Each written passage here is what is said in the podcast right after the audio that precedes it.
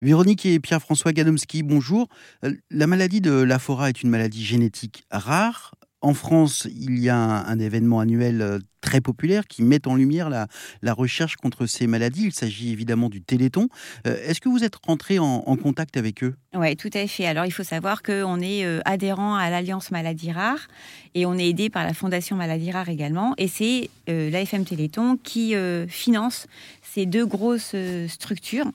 Euh, voilà, donc c'est très important. Donc c'est par ce biais-là qu'on est euh, soutenu entre guillemets, puisqu'en étant adhérent à l'Alliance Maladie Rare, on bénéficie de formations, on a des aides pour faire connaître euh, l'association, monter une association, etc. Donc c'est très important. On se sent moins seul.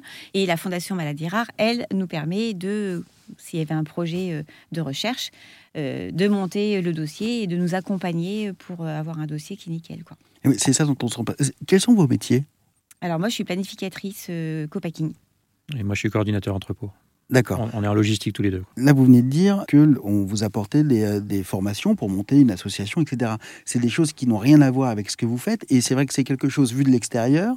Euh, on n'y pense pas à ça. On ne pense pas qu'il faut un trésorier, qu'il faut organiser, qu'il faut ci, qu'il faut ça. Enfin, il y a un vrai travail en mm. plus derrière. Un vrai métier. C'est un vrai métier. Tout à fait. Mm. Mais complètement. Il faudrait presque j'arrête de travailler pour m'occuper de l'association pour que ça avance vraiment. Là, on le fait en parallèle, donc on prend du temps sur nos week-ends, sur nos vacances. Mais c'est un vrai métier. C'est pour ça qu'il faut réussir à s'entourer euh, à la fois d'administrateurs, de, entre guillemets, parce qu'on voilà, on peut aller jusqu'à 10, 12 administrateurs au, niveau de notre association. Ce qui est super important, ça nous permet de faire des commissions et de se concentrer sur un sujet en particulier, donc une commission événement, une commission euh, recherche euh, scientifique. Enfin, voilà, on peut, et ça, ce serait vraiment très bien. Mais c'est pas suffisant d'être une personne sur une commission, ça veut dire qu'il faut s'entourer aussi de bénévoles et pour avoir des bénévoles, ce qui est très compliqué depuis la crise du Covid. Hein. Enfin, voilà, on en parle avec d'autres associations de malades. Euh, bon, les loisirs, c'est autre chose. Hein. les associations de, de sport, euh, voilà, on arrive toujours à avoir des licenciés, etc. Dans la maladie, c'est autre chose. Parce qu'en retour, on a juste le plaisir de se dire qu'on va faire quelque chose pour, pour avancer et euh, donner de la qualité de vie à, des personnes qui en ont besoin. Et c'est aussi un gros travail parce qu'on va avoir un travail d'approche des laboratoires pour voilà, voir de quelle manière ils pourraient nous aider. mais quand on n'est pas de ce milieu-là, ben, on ne sait pas trop comment s'y prendre. Dans le milieu de la communication, voilà, nous, on a ouvert un compte Facebook l'année dernière en ayant l'association parce qu'on s'est dit, bah, il n'y a pas moyen, il faut passer par là. Tout est un métier, en fait, dans l'association. Tout. Mmh. Alors, donc, votre métier euh, professionnel, votre métier euh, associatif, et puis il y a le métier de parent. C'est quoi le, quotidien euh, d'un papa, d'une maman, d'un enfant atteint par, par la maladie de la Fora eh ben, Elle est rythmée par, par Robin. En fait, Robin, euh, donc on connaît maintenant, enfin c'est notre routine et c'est sa routine à lui. Hein, donc euh, ça va être, on va se réveiller nous, on va commencer notre travail à 9h moins le quart. Robin, on va aller le réveiller lui. On va préparer ses traitements, on va préparer son petit déjeuner. Il y a une auxiliaire de vie qui va qui va venir s'occuper de lui entre 9h et 10h. Euh, donc une fois que la personne est partie, il va nous appeler parce qu'il va vouloir qu'on lui euh, allume son visio très souvent. Euh, parce que Robin aujourd'hui, il a deux, choses qu'il sait faire encore, c'est regarder des films ou des séries et jouer à la DS, Pokémon. Pokémon, c'est important. donc après, il y a une structure qui s'appelle le SAMSA qui nous accompagne aussi dans l'évolution de la maladie. Donc il va venir faire sa toilette au lit à, à Robin. Donc ça, entre 10h15, 11h15. Euh, deux fois dans la semaine, il y a un kiné qui va venir euh, faire faire des exercices à Robin et le mettre debout pour faire quelques pas. Mmh. Le reste du temps, Robin est, au lit. À partir de 12h30, on a une auxiliaire, donc celle qui nous suit depuis très longtemps maintenant. Elodie, on leur remercie, qui va s'occuper de Robin. Donc, pour le, donc, on va préparer le repas. Et elle, elle va lui donner, donc euh, entre 12h30 et 13h.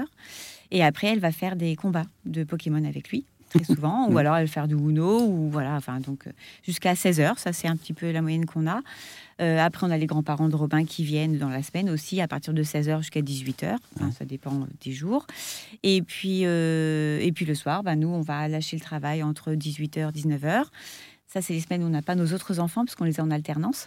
Et à partir de 19h, on va préparer le repas de Robin et on va lui donner à manger. Donc, on lui donne à manger. Hein. Il y a des choses qu'il peut faire tout seul, mais souvent on lui donne à manger parce que c'est compliqué avec les myoclonies de, de, de, prendre la fourchette et d'amener jusqu'à la bouche. Quoi. Et les, des loisirs, vous jouez avec lui? Oui, le week-end. Ouais. Ouais. C'est vous, qui- c'est vous qui faites les batailles de Pokémon le Ouais, week-end. Voilà, c'est ça. voilà, on regarde des films avec regarde des lui films aussi, aussi, des bien, séries, Mhm. parce qu'il est habitué. Il a, ouais, il a vraiment, ses- il a beaucoup de films. Mais Ouais. c'est souvent les anciens films qu'il aime regarder. Les nouveaux, euh, je suis pas sûre qu'ils comprennent parce qu'il y a des déclins cognitifs aussi, hein, donc c'est Ouais. un peu, ça peut être un peu compliqué. Donc avec le temps, effectivement, il a l'élocution qui est plus compliquée, la déglutition, faut y faire attention. Euh, et puis la compréhension et la, la concentration est plus compliquée pour Robin, donc les consignes sont difficiles parfois Ouais. à prendre. Donc faut être, euh, il a de la lenteur qui s'installe aussi avec les médicaments hein, qui le rendent un peu somnolent. Mhm. Donc on s'adapte, faut s'adapter à lui. Et quand la semaine suivante on a nos autres enfants, ben on, on les intègre dans tout ça. Donc eux, voilà, ils commencent à être adolescents tous. hein. Le dernier, il, a il va avoir 13 ans au mois de Mmh, septembre. ouais. Donc euh, ben, on fait attention quand même. Voilà, toujours on les suit dans les études. On essaie d'avoir quelques activités avec eux. Avec eux. Donc euh, on va encore au cinéma un petit peu. Est-ce que est-ce qu'on arrive à, à respirer? Est-ce qu'on arrive à s'autoriser euh, des respirations? C'est très compliqué. Ouais. Ouais. Voilà, on s'en va parce que on, voilà, on, on sait qu'on a euh, des supports, etc.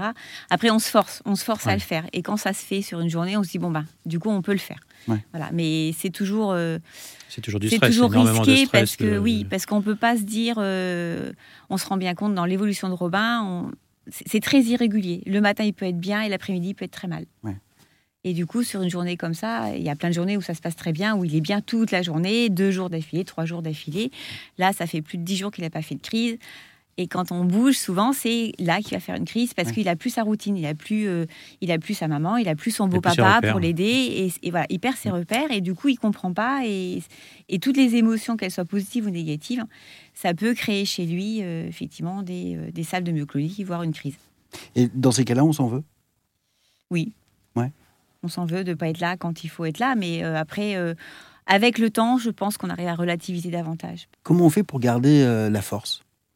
Parce que ça, ça, ça, ça consume. Enfin, La force, c'est euh, mon mari, clairement, et c'est nos autres enfants. Mm. On a besoin, euh, enfin, on Oui, a mais c'est certain, c'est certain. C'est On a besoin d'être tous. on a la chance de- euh, de- mm. de- d'être tous les deux, je pense. Et puis, euh, c'est vrai que nous, on, est- on est obligé de se battre pour les autres enfants aussi, parce que bah, ils n'ont rien demandé, puis ils sont là, ils ont besoin aussi de, nous, même s'ils nous aident beaucoup, parce que ils se, ils se mettent aussi entre parenthèses, parce que c'est vrai que notre vie, elle est entre parenthèses depuis qu'on a appris pour Robin, enfin, c'est clair. Donc, c'est euh, pas simple tous les jours, mais euh, au départ, on se dit qu'on n'aura pas la force de, de surmonter, et puis, ben, tout doucement, euh, en fait, on se dit, bah, demain, on, on verra demain. Après, euh, on essaye euh, de, de se préserver parce qu'il faut qu'on tienne sur la durée. On ne sait pas voilà, si ça va aller vite, si ça va pas aller vite. euh, voilà. On a déjà, euh, enfin, très clairement, quand on, a, on nous a annoncé à 19 ans euh, sa maladie, je ne pensais pas que Robin irait jusqu'à 23 ans. Ouais. Parce que voilà, c'est assez brutal.